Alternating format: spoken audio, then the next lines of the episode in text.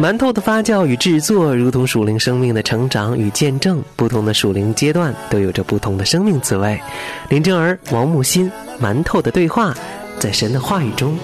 每日更新。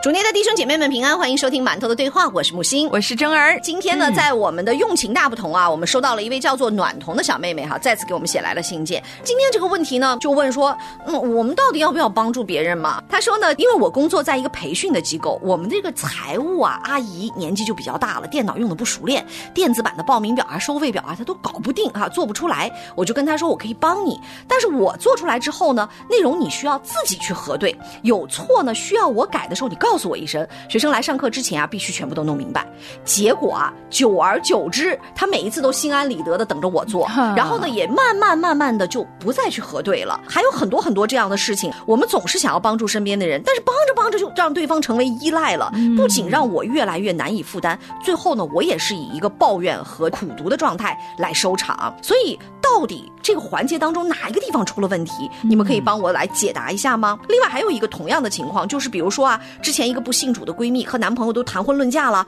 突然闹矛盾了，不是家暴出轨那种原则性的问题啊，就只是闹矛盾了。毕竟将来要进入婚姻，也要有同一的目标，相互的磨合，才能过上幸福的生活。我就把我闺蜜劝好了，我又开始犹豫后悔了。你毕竟她不信主啊，她男朋友也不信主啊，他们真的能找到共同的目标吗？就算有没有神的帮助，他们又如何去承受这个磨合的痛苦？所以我把他们俩说和这事儿。对不对啊？我帮 我帮的这个忙是是好忙还是倒忙？啊 所以今天我们的这个暖头的这个问题呢，我们就来回答一下。亲爱的这个姐妹呢，其实她是一个非常热心的人。我们发现她真的上心，她真的对她身周围人是关心的。而且也是愿意去付出的，所以你是一个神非常好的孩子，这一点我们呢一定要给予你嘉奖和鼓励哈。但是呢，在人际关系当中，它不是单向型的，它是一个互动型的。如果你在人际关系当中没有边界感、没有智慧呢，哎，你会发现你很难。用上帝的方法和在上帝的心意当中去爱人、去帮助人，因为其实基督徒的爱呢，不单单是一味的一种纵容的，或者是一种浇灌型的爱。我们的爱是成长型的，我们的爱是促进型的，是祝福型的。也就是说，如果你的爱使对方停止成长，使对方没有办法得到一个正确的一种方向，使对方没有办法与上帝、与他自己、与这个身周围他。的这个责任，建立好一个适中的关系的话呢，哎，那你的爱一定是不够成熟。你可能更多的时候是在做一个我们叫做 people pleaser，就是讨人喜悦的人，而不是讨上帝喜悦的人。很多时候呢，我们不自觉的，就是一方面我们良善，一方面因为我们信主了，一方面呢，我们又因为跟对方的关系好，我们想要去关心人。就在这个过程当中，我们忘记了，哎，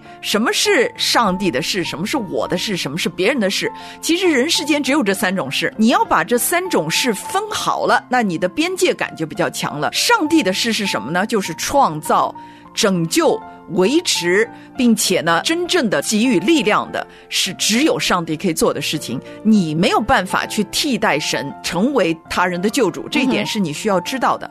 那什么是你自己的事情呢？当然就是情绪、情感、责任啊，这个关系啊，各方面。对方呢，同样的，每一个人都需要为自己的责任、自己的情绪、情感各方面来负责。所以，如果你去帮助人的时候，你是代替他做了他该做的事。比如说，你在你的信念当中提到提到了说，一开始的时候，这个阿姨不会做的时候，你说我来做，你的这个态度是告诉他说。你可以完全自己做，你不是说有什么你不会的，我来教你，我来帮你。你是说我来做，那当然了，你把他这个整个责任都端到你自己身上了。等到后来他不做了，他就习以为常了，然后你在心里面不舒服的时候，他就会说：“你以前不是做吗？你现在怎么不做了？”哎，你这个基督徒爱心不长久啊，什么什么？因为他已经养成了这样对你的一个期待，一个错误的期待，而这个错误的期待可能是你在给予他帮助的时候，你的这个边界。就不清楚了。是，而且边界一定是要在事情发生以前，在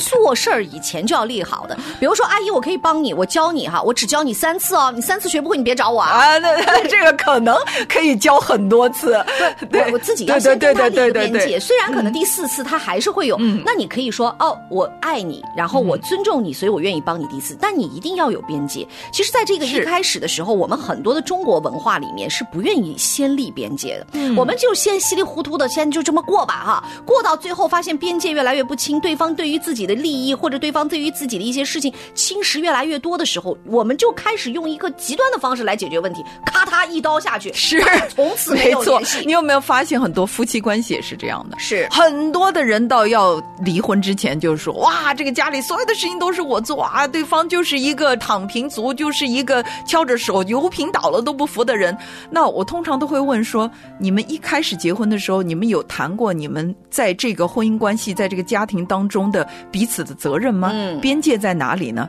而不是说啊，当时我们才结婚嘛，我就是凡是为了让他高兴，所以只要我能做的都做，只要我时间我什么都做。不，这是不对的，因为你一开始组建任何一个亲密关系，它都是一个团队，你有你的责任，我有我的责任，你有你该做的，我有我该做的。然后，如果你不能做的时候，我可以帮助你，但是这是短暂的，是这是暂时的，这绝对不能够成为一种常态、一种习惯。因为一种习惯和常态养成的时候，如果这个人他就此放弃了他自己去完成履行义务的这个责任的话呢，哎，你就会发现他其实是没有成长的，他其实是非常的享受你替他做完这一切。除了对配偶，其实对儿女我们也是这样。嗯我们很多时候抱怨，哎，你看他十七八岁了，什么都不做啥也不会，呃，衣服不洗，什么碗不能啊，家里面这所有的事情都要我来做。请问小的时候干嘛去了？嗯你有没有培养他？有没有训练他？有没有让他知道他自己该做的事情？是所以很多时候我们会在关系当中觉得受委屈了，然后觉得做不下去了，觉得自己哑巴吃黄连了。更多的时候是因为我们之前没有智慧，不知道说我不是上帝，我不能够代替别人去做他自己生命当中该做的事，去完成他自己该完成的这些责任和使命。没有任何一个人应该替别人买单的。爱是要有边界的，而有边界的爱其实是对于双方的一种保护哈。我上个周末的时候，因为带着朋友去海边儿，因为海边呢有很多的一些外国的小娃娃，大家知道这个外国的小孩儿啊特别可爱是吧？金头发、蓝眼睛，像洋娃娃一样。这中国的朋友呢见了以后就喜欢的不得了，在这个沙滩上就举着手机给人冷劲儿的拍照。但是其实，在美国文化当中，你随便给人家孩子拍照，或者随便抱人家的孩子，就是侵犯哈。那我就赶紧去跟这个家长说，我说不好意思，因为他们非常的喜欢你的孩子，他觉得非常的漂亮，像一个小天使，所以他们在拍照。我说你介意吗？这个爸爸就说没关系，我我非常的开心，他们能够喜欢我的孩子。但是我有一个问题是，如果你在不打招呼的情况下，你就噼里哗啦给人拍照啊，一会儿这一会儿那，我就跟我的这个中国的朋友讲，我说你们在美国呢，一定要遵守人家的文化边界。首先你要了解可不可以去做。如果你遇到了一些比较龟毛的一些家长，他就可以告你，而且一告一个准，你可是能要赔付很大的一笔资金，因为这就是边界。那我们的文化当中其实是缺少边界的，就像张儿姐所说的，你会发现我们的各个关系当中都没有边界，父母跟孩子没有边界，婚姻夫妻之间没有边界，然后我们跟老人之间没有边界，我们跟朋友之间没有边界。好的时候我们可以重穿一条裤子，我们在整个的这个过程当中，嗯，因为没有边界，所以呢又没有爱。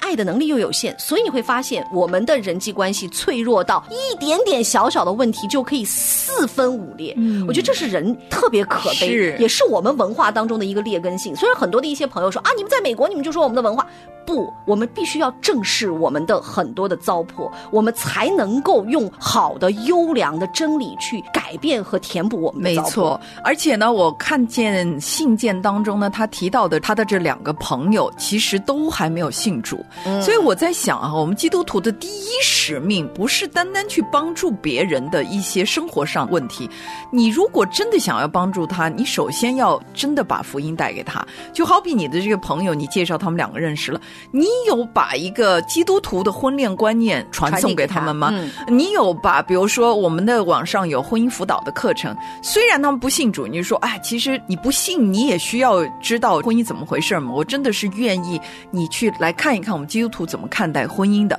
借着这个都是可以传福音的。你会发现说啊，你如果只是按照这个世俗的方式去生活，去面对你的人际关系，不管是闺蜜也好，是朋友也好，同事也好，你总会落到一个。边边角角，就是我们说你会被挤到墙角，你会发现说下一步我都没有办法，无路可走了，无路可逃了。因为更多时候你带给人的是非常非常有限的，而当别人进入到一个有限的这一种空间的时候，别人看不到，其实你真正要 offer 给他，你能够带给他的那是无限的神的真理所带给他们的一种生命当中的自由。所以我通常鼓励亲爱的弟兄姐妹们，你在这个地上活着的首要使命是作为上帝的儿女，是作为神的一个使命的传承者，你需要把福音带给你身周围的人，这才是最最最最重要的。如果你把福音放到其次，你先去给人家撮合婚姻啊，先给人家解决他的工作上的事情啊，却没有真正的让对方有一个生命得到重整、重建、被福音翻转的这样的一个机会的，对方会说：“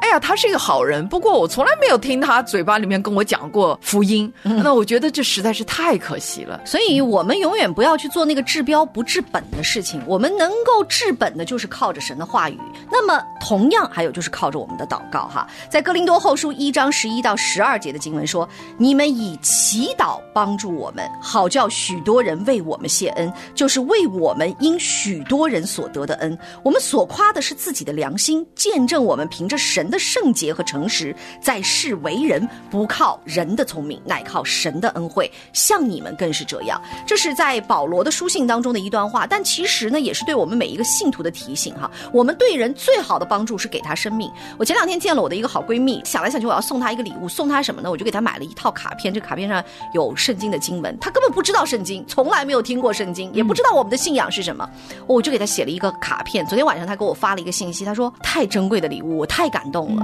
那我也告诉她说，我说你知道吗？我可以送你很多的东西，我可以送你很贵重的东西，可是在我的生命当中，现在最最贵重的就是我把我的耶稣送给你，我把我的神介绍给你。因为如果有一天你真的可以认识了我的神，你会说啊，感谢你当年分享给我这样的一个神的话语，让我能够找到神。其实这也是木星这段时间当中一个感受，就是很多很多的一些不信主的朋友，他们的可怜之处是他们没有机会认识神。